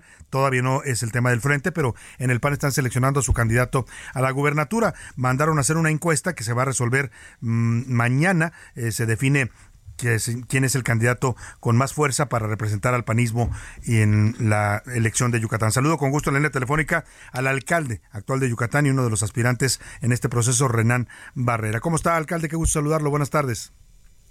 ¿Qué tal, Salvador? Muy buenas tardes, qué gusto poder saludarte, muchas gracias por el espacio. Y bueno, estamos en, estos trabajos preliminares, Salvador, donde hemos acordado, desde hace un par de meses conformamos una mesa política donde se acordó que el Comité Ejecutivo Nacional haría una encuesta que ya se levantó, se levantó el día 11, 12 y 13 de agosto, y el día de ayer nos citaron precisamente para darnos a conocer el resultado de quien encabezaría eh, la representación del equipo Yucatán, quien tendría a cargo pues todos los trabajos preliminares con miras al proceso electoral. Eso sucedió el día de ayer, estuvo presente el gobernador Mauricio Vila, estuvo presente Marco Cortés, Cecilia Patrón, la secretaria general, y mis compañeros eh, Rommel Pacheco, Liborio Vidal y también eh, Julián Zacarías, alcalde de la ciudad de, Progreso. Acordamos trabajar en equipo, acordamos trabajar en unidad y bueno, estaremos haciendo los trabajos eh, preliminares previo al proceso electoral, donde formalmente ya se tendrán que ir formalizando las candidaturas. ¿Y este resultado de quién fue el favorecido en la encuesta es usted? Eh, sí, efectivamente, eh, la encuesta arrojó que eh, tuve el mayor número de apoyo por parte de la población en la medición que se mandó a realizar y que estuvo en manos del Comité Nacional. Y bueno, a partir de eso, pues todos hemos cerrado filas para poder empezar a hacer los trabajos en los otros 105 municipios del estado, donde hay también cambio de alcaldes, de alcaldesas, donde estaremos definiendo también la plataforma legislativa, la plataforma electoral y bueno, junto con el PAN Yucatán, estaré encabezando este trabajo, estimado Salvador. Pues eh, felicidades por el resultado, Renán Barrera. Ahora, eh, ¿usted seguirá en la alcaldía mientras realiza esta otra parte que nos comenta? Sí, efectivamente, estaremos eh, ahorita en trabajos internos de partido, de preparación del proceso electoral. Yo continuaré con mi cargo de presidente municipal, eh, será hasta finales del mes de diciembre aproximadamente, una vez que las autoridades locales en materia electoral definan los calendarios, definan también los requisitos y las condiciones, y es ahí en donde se tendrá que formalizar el proceso interno para la selección de los diferentes candidatos y seguramente será el momento de solicitar la licencia. Ahora, ¿usted ya representa al PAN en este momento o va a coordinar como nos dice los esfuerzos en esta etapa, sería también pasa, esto ya sería un hecho para que usted fuera abanderado del Frente Amplio por México o eso todavía se va a definir? Es parte de los trabajos que vamos a realizar en los próximos meses. Tenemos el mes de septiembre y octubre para poder eh, establecer comunicación y pláticas con los dirigentes de los otros partidos a nivel local. Ahí estaré haciendo ese esfuerzo para tratar de unir eh, a todos aquellos que quieran trabajar porque tengamos un Estado que siga representando cosas positivas para el resto del país y para los propios yucatecos. Así que seguramente habrá buenas noticias en ese sentido y será parte de mi responsabilidad pues unir esos esfuerzos para que pueda salir bien. Pues ahí está la noticia que nos confirma ya Renán Barrera, será el coordinador de El PAN para el proceso de eh, elección de un candidato en la próxima gubernatura el año entrante. Le agradezco como siempre Renán Barrera y estamos pendientes de este proceso allá en el PAN. Muchas gracias, Salvador. Un saludo a todos. que tengan muy buena tarde. Felicidades. Vámonos a la pausa. Regreso con más información para usted aquí en A la Una. No le cambies. Estás en A la Una con Salvador García Soto. Información útil y análisis puntual. En un momento regresamos. Heraldo Radio, la H se lee, se comparte, se ve y ahora también se escucha.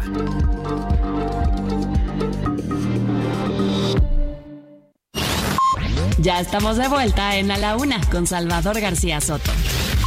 Tu compañía diaria al mediodía. ¿Tienes miedo de que tu hijo se convierta en un adulto insatisfecho? Este 14 de octubre en el Master Bebemundo vamos a darte las herramientas para que tu hijo se convierta en líder de su propia vida. Master Bebemundo 2023, niños felices, adultos líderes. En Papalote Museo del Niño, boletos a la venta en masterbebemundo.com. Toma un minuto y piensa en tu momento favorito. El nacimiento de tu primer hijo o su primer cumpleaños. Ahora piensa en las empresas y en los empleos que hay detrás. El de Ana que trabaja en la empresa donde hacen los biberones. El de Carlos que hace los pasteles. Empresarios y colaboradores trabajamos para que a todos nos vaya mejor. CIRT, Radio y Televisión Mexicanas. Voz de las empresas. Consejo de la Comunicación. El ron es la única bebida alcohólica que mezcla a la perfección notas dulces, amargas y cítricas. Lo dulce viene de la caña de azúcar, lo amargo de la madera y lo cítrico del proceso de elaboración. Esta es la razón del éxito de algunos tragos como el mojito, el ron tonic y la cuba libre.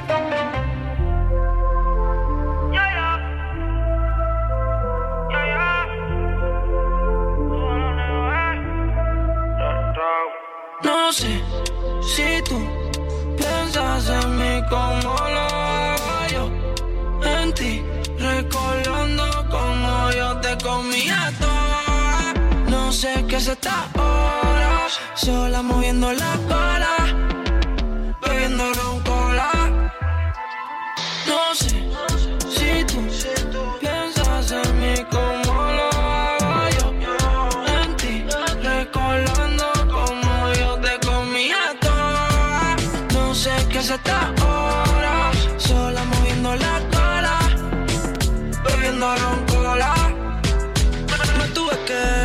con 32 minutos. Estamos regresando a ritmo de reggaetón con Ron Cola de Raúl Alejandro, este cantante puertorriqueño, pues eh, que habla de este estilo urbano, el reggaetón, que es una música tan en boga. Y bueno, pues le canta al Ron Cola, que es aquí en México lo conocemos como la Cuba. Es que es un ron con Coca-Cola. Algunos le ponen también agua mineral. Ya lo sabe, siempre el consumo de bebidas alcohólicas tiene que ser responsable por adultos y pues con medida. Estamos celebrando el Día Internacional del Ron, esta bebida eh, tan del gusto de los mexicanos que nació en el Caribe, pero que también se fabrica y se bebe en México. No sé si tú piensas en mí como lo hago yo.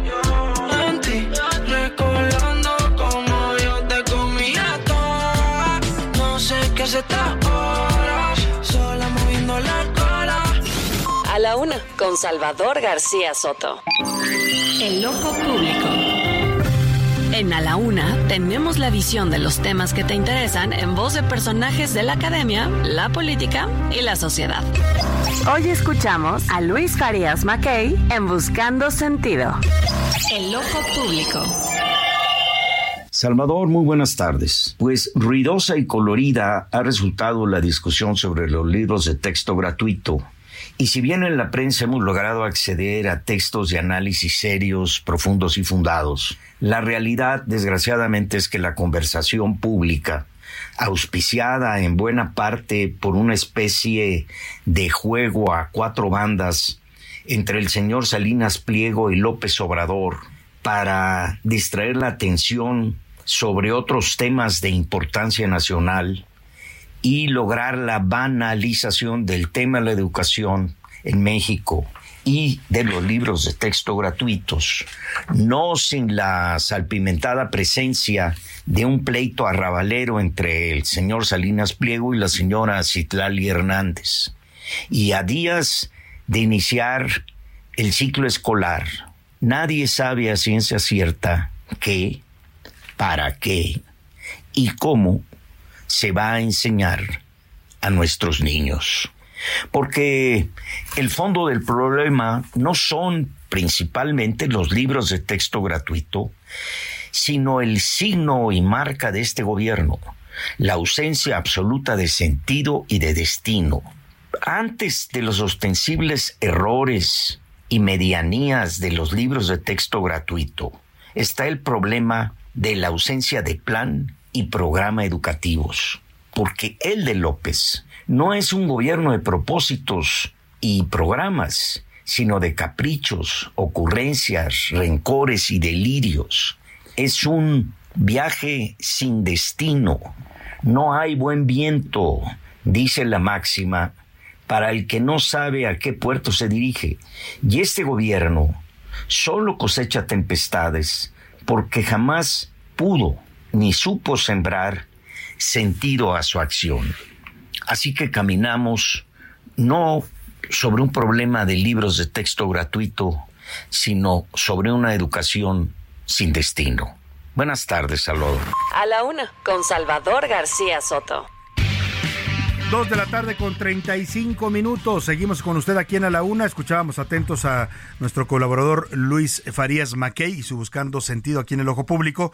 Hablaba de estos libros de texto, el debate sobre el contenido de los libros de texto gratuitos, que sigue todavía, ¿eh? sigue todavía. Hay ocho estados de la República que han decidido no no distribuir estos libros entre los estudiantes de escuelas públicas de su país porque dicen que van a esperar a que se resuelva el asunto legalmente. Hay un amparo obtenido por los padres de familia que dice que estos libros deben ser revisados y que no se deben todavía aplicar hasta que no haya una revisión de su contenido. En medio de todo eso, y le pregunta a José Luis Sánchez, la SEP pues se anticipó, en medio del debate la SEP dijo, vamos a publicar el plan de estudios que sustenta estos libros, para que ya sea oficial y lo publicaron ayer en el Diario Oficial de la Federación. José Luis. Así es, Salvador. Ayer en la versión vespertina del Diario Oficial de la Federación, la Secretaría de Educación Pública, firmado por la misma secretaria, se publicó este decreto, Salvador, con el cual ya cumple con los requisitos específicos que mandata la ley para eh, cambiar el plan de estudios. ¿Qué se publica? Bueno, el nuevo plan de estudios denominado la Nueva Escuela Mexicana.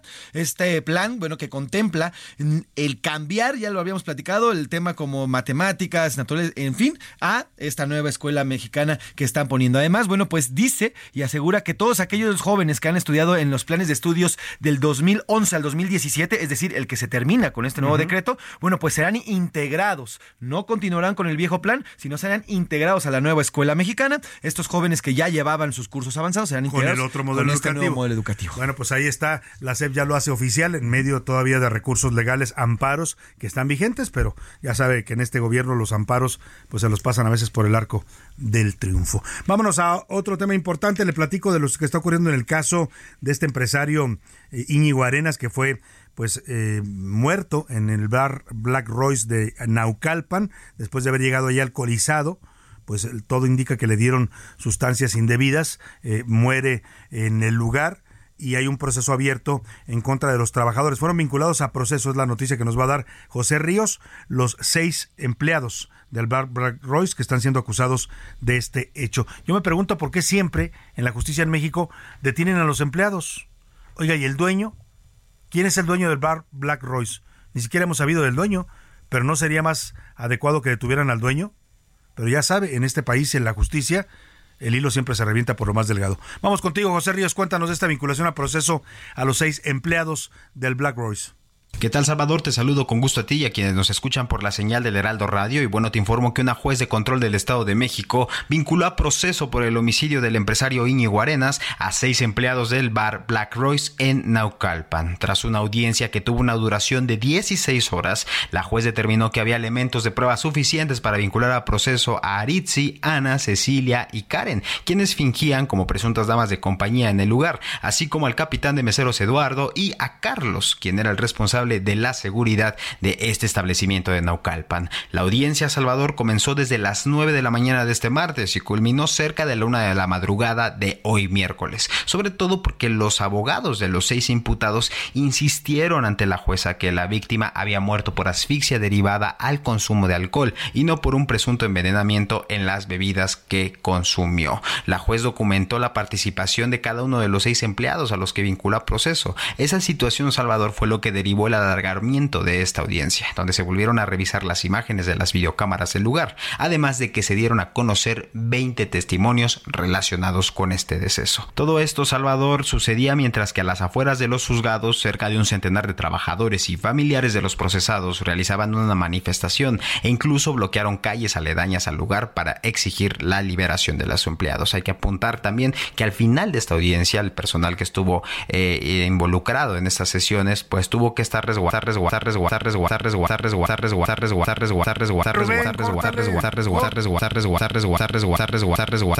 una disculpa, nuestro operador está dormido. Denle una cachetadita al señor operador para que despierte, por favor. Se trabó ahí el sonido de esta entrevista. Bueno, pues gracias a José Ríos por su reporte. Una disculpa para usted, qué pena. Pero bueno, pues el caso es que pues ya los vincularon a proceso. Yo sigo insistiendo, serán los únicos responsables. Ellos sostienen que no, ellos sostienen que, pues que que ellos no, no, hicieron esto. He, he, visto manifestaciones de las familias diciendo, no somos goteros, somos trabajadores. Aquí la pregunta, insisto, ¿por qué solamente a los meseros, al capitán de meseros, al barman? ¿Por qué no también investigar a los dueños? ¿Quién es el dueño? Ahí eh, ha surgido ya información de quiénes son los dueños del Black Royce, José Luis Sánchez. Salvador, se trata de un grupo, se llama un grupo, el Grupo Gastronómico Norte, que no solamente tiene este restaurante, Black Royce, sino otros más. Y los cuales, mira, la mecánica de estos restaurantes, Salvador, conjuntan el tema del alcohol con mujeres. Esa es la temática de estos restaurantes que maneja este grupo. Y bueno, pues quien está señalada como la dueña de este o la principal eh, inversora de este grupo restaurantero este, es la señora María Esther Galicia Núñez, una empresaria originaria del municipio de Villa Nicolás Romero en el estado de México, Salvador. Bueno, pues ahí está. La pregunta es por qué los dueños no, si ellos son los responsables del lugar, ¿no? Si se están haciendo prácticas indebidas en su lugar, debieran saberlo. Y si no, también tienen una responsabilidad por omisión. Pero pues aquí en este país, insisto, nada más investigan a los de abajo, los de arriba, Esos siempre tienen conexiones y se salvan de la acción de la justicia. Vámonos a otro tema rápidamente. El gobierno de México anunció ayer, escuche usted que va a aplicar aranceles, o sea, impuestos temporales a la importación de 392 productos provenientes de varios países. En la lista de países a los que les vamos a cobrar aranceles hasta del 20 o 30% creo que se están anunciando, está China, entre, entre algunos otros. Esto lo anunció la Secretaría de Economía y nos informa Ricardo Romero. A partir del 16 de agosto de 2023 y hasta el 31 de julio de 2025 habrán aranceles temporales a la importación de al menos 392 productos provenientes de países con los que México no tiene tratados comerciales. El acuerdo anunciado por la Secretaría de Economía fue publicado este martes por decreto en la edición vespertina del Diario Oficial de la Federación. La medida podría afectar a países como China, Siria, Corea del Norte e Irán. De acuerdo con el decreto por el que se modifica la tarifa de la Ley de Impuestos Generales de Importación y Exportación, entre las mercancías a las cuales se impondrán tarifas a partir de este miércoles se encuentran el acero, el aluminio, el bambú, productos químicos y cerámicos, aceites, papel, cartón, material eléctrico, instrumentos musicales y muebles, entre otras. Además, la tarifa arancelaria será del 5 y 25%. La Secretaría de Economía justificó esta medida con el fin de brindar certidumbre y condiciones de mercado justas a todos los sectores que enfrentan situaciones de vulnerabilidad, permitir la recuperación de la industria nacional, fomentar su desarrollo y apoyar el mercado interno. El documento también destaca que debido a la vulnerabilidad que enfrenta el sector textil y de calzado, es conveniente mantener los aranceles a la importación que actualmente aplican a dichas mercancías, por lo que se elimina el esquema de desgrabación arancelaria vigente desde el decreto publicado el 18 de noviembre de 2022. Para la una con Salvador García Soto, Ricardo Romero. Vámonos a los deportes con el señor Oscar Mota, que ya anda por aquí llegando a la cabina. Llegó tarde, por cierto, señor Oscar Mota. Bienvenido. Oscar Mota, ¿cómo estás? Mi querido Salvador García Soto, ¿cómo estás? Te mando un gran abrazo. Hoy un gran día para ganar. Pues bueno, como bien platicabas al inicio del programa, desafortunadamente para el fútbol mexicano y para los amigos de Monterrey, de Nuevo León, pues el día de ayer el equipo de los Rayados cayó 2 a 0 contra el Nashville, que por cierto ya se va a volver este nuevo equipo, pues es sentencia mexicanos. Es un auténtico uh, voraz. Eliminó al América, ahora elimina al Monterrey. ¿El Nashville? El Nashville. Lo esperamos aquí en Oye, este. ¿Quién diría que en Nashville jugaban fútbol? Bueno, este, además la ciudad de la música, ¿no? Hay en tenis y no. En lo hace de la muy música bien. country, es la, es la capital de la música country. Y tiene mucho que ver también con Elvis Presley, ¿no? También tiene que ver con También. Elvis Presley. Entonces, hay, hay alguna, algunas situaciones este, importantes que han pasado en el fútbol americano, por ejemplo, con el equipo de los Titanes, etcétera. Entonces, pues ahora suman este asunto con el equipo de, de Nashville. ¿Y cómo ves y cómo ves la final Na- Nashville contra Inter de Miami? La verdad. Que a mí no me sorprende que el Inter de Miami haya llegado porque Gen- genuinamente, querido Salvador García Sota, a ver, la verdad, y creo que voy a hablar por muchos aficionados mexicanos, por todos, eh, esta es una cadena nacional, el Heraldo Radio, nos escuchan obviamente en todo el país, nadie la va a ver. O sea, ¿quién caramba? O sea, seguramente sí, por Messi, por este... Por eh, Messi, Jordi quizás, Alba, ¿no? por- pero, ay, o sea... hubiera sido más atractiva una Por final supuesto. de un equipo mexicano contra un equipo Mínimo en la semifinal. Vamos a escuchar las palabras de Tano Ortiz. Quiero saludar gracias Soto porque además tiene mucho que ver con un entrevistado que eh, platicaste con él hace unos minutos. Escuchemos. A la final. Sí, buenas noches para todos. Eli, buenas noches. Nashville fue mejor. Cortita, simple. Ahí está, cortito, el entrenador del Monterrey antes del América, que por cierto, muchos americanistas van a decir, pues es que el Tano Ortiz nomás no le hace en las semifinales. Cuando era entrenador del América, cayó en dos semifinales, previas obviamente a, a- a poder llegar a una final de, de liga, ahora en esta League's Cup, y lo escuchamos y dice, pues es que perdí. El Nashville Jugó mejor mejor. el Nashville. Tal cual. Hace ratito que entrevistaste a Enrique de la Madrid, tipo- te dijo algo similar, ¿no? Pues sí, perdí. Perdí, y acepto perdí. la derrota. Tal cual. Eh, la política está bien en, en el fútbol, o los sueldos que ganan debieran dar mejores explicaciones. Sí, pero también me parece muy eh, coherente porque también estamos como muy acostumbrados, ¿no? Que, no, pues es que la cancha, no, pues es El que mi- árbitro. el árbitro, tal cual, fueron mejores que yo, punto. Pues sí, Vamos punto. A, a lo que sigue. Eh, en la final, como bien platicas, entonces será el equipo de eh, Nashville contra Miami el día sábado, donde también es- disputará el equipo de Monterrey un tercer lugar contra el equipo de Filadelfia. Rápidamente, eh, Canelo Álvarez confirmó su pelea el 30 de septiembre contra el estadounidense Jermel Chalom y estaremos analizando posteriormente la pelea. ¿Quién, este, ¿Quién es este Chalo? Es, pues, pues, primero es campeón super welter, entonces eh, el Canelo estará arriesgando obviamente todos estos títulos y además un detalle bien interesante, ayer lo entrevistaron, vamos a escucharlo rápidamente, esto es rápido que comentó el Canelo. When he faced off with you, he looked big, and a lot of people. Uh, bigger than me. Yeah, because a lot of people said, "Oh, he's a smaller guy," Le están, he's bigger pregunta- than le están preguntando al Canelo que si Germán Chalo es este, más alto que él y entonces si le va si le va a cuestionar, si le va a ser difícil, dice el Canelo dice, "Ah, dice todos son más altos que yo." Dice, "Yo soy un peleador bajo, entonces todos son más altos que yo."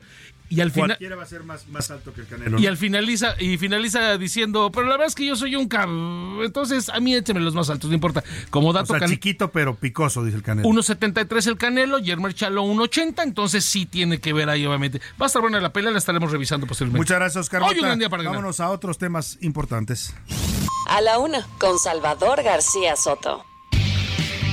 Oiga, y el tema de los desaparecidos, eh, pues lamentablemente es un otro fenómeno, este como se originó el caso de estos cinco jóvenes de Lagos de Moreno, lamentablemente en su caso no, insisto, no hay confirmación oficial, pero todo apunta a los videos y las versiones que están circulando, la propia familia ya un poco lo da por hecho, que es que fueron asesinados, pero eh, aunque atraviesa toda la República, Jalisco lleva eh, varias ocasiones en que es el primer lugar a nivel nacional en desapariciones. Eso lo pone pues en el reflector de esta problemática que no es nueva y que hoy tiene un caso tan doloroso, pero lamentablemente no es el único en el estado de Jalisco. Saludo con gusto para hablar de ese tema en la línea telefónica a Héctor Flores. Él es cofundador del colectivo Luz de Esperanza Desaparecidos Jalisco. Héctor, ¿cómo estás? Muy buena tarde. ¿Qué tal? Muy buenas tardes, muchísimas gracias. Saludos. Héctor, pues ¿qué está pasando en Jalisco que desaparecen a la gente y pues las autoridades parece que no no ayudan en nada a las familias, a las madres, a los padres, a los hijos que desesperados buscan a sus familiares? Sí, pues mire, desgraciadamente estamos viviendo una crisis terrible en tema de seguridad pública eh, en todo Jalisco eh, y el tema de los desaparecidos, pues somos primer lugar nacional y extraoficialmente pudiera ser entre 18 y, y 22 mil las personas desaparecidas este y con un eh, bueno hay muchas incidencias está eh, creciendo el tema de los eh, campamentos del crimen organizado eh, en zonas como Valles, en zona de los Altos de Jalisco, y que está ocasionando no una este tipo de- de desapariciones sistemáticas de jóvenes, ¿no? Claro. Este, cada vez más frecuentes. Ahora este caso de Lagos de Moreno pues está confirmando lo que dice usted, esta zona de los Altos que solía ser una zona muy tranquila, que solía ser pueblos de gente pues muy dedicada a su trabajo, que todo el mundo se conocía. Hoy son zonas rojas literalmente en el crimen organizado, lo que es Lagos de Moreno, Teocaltiche, Encarnación de Díaz. Hablamos de un corredor prácticamente de la muerte en este momento. Sí, y- e incluso donde hay una ingobernabilidad, ¿no? Es un estado fallido.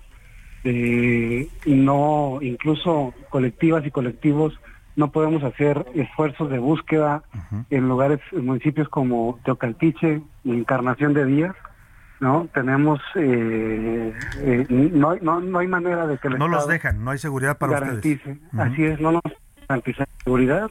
Este, sabemos de, de- por reportes de familiares y extraoficialmente de algunas eh, de algunos elementos de diferentes corporaciones, este, donde nos dicen que hay eh, campamentos donde hay más de, de 100, 300 personas eh, privadas de su libertad, trabajos forzados que las están mandando a Tamaulipas, a otros estados a trabajar.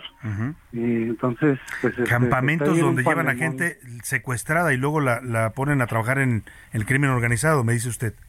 Así es, sí, entonces está, eh, está creciendo esta, este tipo de, de, de situaciones, sí, eh, donde el Estado, ya sea de forma activa o pasiva, participa ¿no? De estas este, de estas desapariciones o, per- permite de alguna manera la continuidad de estos delitos. Claro, ahora, hablando del Estado, hace eh, un rato salió un comunicado del gobernador Enrique Alfaro que habla del caso de estos cinco jóvenes desaparecidos y para, aparentemente o, todo indica asesinados brutalmente en Lagos de Moreno y dice que pues que están usando esto para atacarlo a él políticamente. O sea, ¿qué nos dice una autoridad que lejos de preocuparse por las víctimas y por las familias de los desaparecidos está pues está preocupándose por su por su imagen política? Sí, no, eh, él nunca ha querido reconocer, desgraciadamente, la crisis de, bueno, ningún tipo de crisis ha querido reconocer durante su gobierno, mucho menos las crisis de, las personas desaparecidas. Eh, y por esta razón, pues ahora tenemos esta crisis, ¿no? esta, esta magnitud sin precedentes, un Estado que pudiera llegar en determinados meses a la misma cantidad de desaparecidos que tuvo eh, un país como Argentina, es inaudito, ¿no? Y que se preocupen más, por ejemplo, por la imagen de la ciudad, por la imagen eh, que ellos quieren dar a los medios y para sus eh, ambiciones mezquinas o propias de, dentro de la política, pues eh, nos da una idea de lo que está pasando aquí en Jalisco. Nadie se preocupa por los desaparecidos, solo los familiares estamos haciendo estos esfuerzos de búsqueda. también nos esforzamos por aportar datos de investigación que al final de cuentas eh, no, no, llevan a nada, la fiscalía no... No les hace caso. No, nos hace caso, no, no hay avances, eh, los datos que aportamos eh, nunca los trabajan de manera correcta, entonces es una violación sistemática y constante de los derechos humanos de las víctimas, tanto directas como indirectas, ¿no? Claro. Pues Héctor Flores, ¿qué, realidad tan dura nos describe usted en Jalisco y lamentablemente, como usted nos dice y lo hemos documentado a través del colectivo de ustedes de Esperanza Desaparecidos Jalisco y otros colectivos también de madres buscadoras, pues están solos en esta en esta búsqueda, están solos en este dolor en el que no hay autoridad que los respalde ni los acompañe. Sí, así es, desgraciadamente, incluso hemos pedido apoyo a nivel internacional eh, y el Estado mexicano es indiferente también a, las peticiones de la ONU de medidas de acción urgente, eh, SEGOP tampoco hace caso, o sea, eh, se pasan la bolita de unos a otros y nadie se compromete a trabajar por por estos temas tan difíciles. Pues en, donde no están solos es en el apoyo que nosotros como sociedad y como medio de comunicación les ofrecemos. Siempre estará el micrófono abierto para sus denuncias, para pues para lo que ustedes tengan que decir sobre esta búsqueda dolorosa que tienen que realizar de sus familiares y hacerlo totalmente solo sin apoyo del Estado. Héctor Flores, cofundador del colectivo Luz de Esperanza Jalisco, Desaparecidos Jalisco, le agradezco mucho estos minutos. No, muchísimas gracias, Dios los bendiga. Igualmente a usted, un abrazo. Pues ahí está, lamentable situación, están solos, así lo dice él, no hay autoridad que lo respalde. Ya vio el presidente, ni siquiera quiso contestar una pregunta sobre este caso de Lagos de Moreno. Hoy prefirió hacer un chiste sobre los sordos y se retiró de su conferencia. José Luis Sánchez, de último minuto, ¿qué me tienes? Rapidísimo, la tormenta tropical Hillary Salvador ya se está moviendo sobre Cihuatanejo en Guerrero a 755 kilómetros sur sureste de Manzanillo y va a afectar precisamente toda esta costa hasta llegar hasta Baja California Sur. Así que bueno, pues hay todo el Pacífico, en, alerta, Pacífico en alerta. Todo el Pacífico en alerta. Acapulco ya registra lluvias fuertes e inundaciones en algunas colonias. Vámonos a despedir usted, que pase una excelente tarde, provecho, lo voy a dejar con Adriana Delgado y el dedo en la llaga. Ya lo sabe, todo este equipo lo esperamos mañana a la una. Vámonos con música de ron.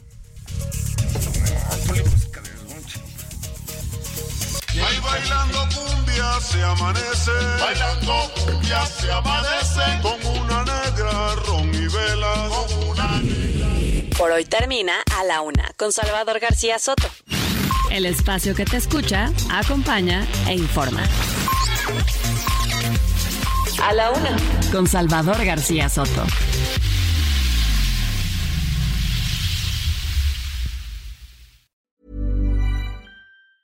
Hey, it's Danny Pellegrino from Everything Iconic. Ready to upgrade your style game without blowing your budget? Check out Quince. They've got all the good stuff shirts and polos, activewear, and fine leather goods, all at 50 to 80% less than other high end brands. And the best part? They're all about safe, ethical, and responsible manufacturing. Get that luxury vibe without the luxury price tag. Hit up quince.com slash upgrade for free shipping and 365 day returns on your next order. That's quince.com slash upgrade.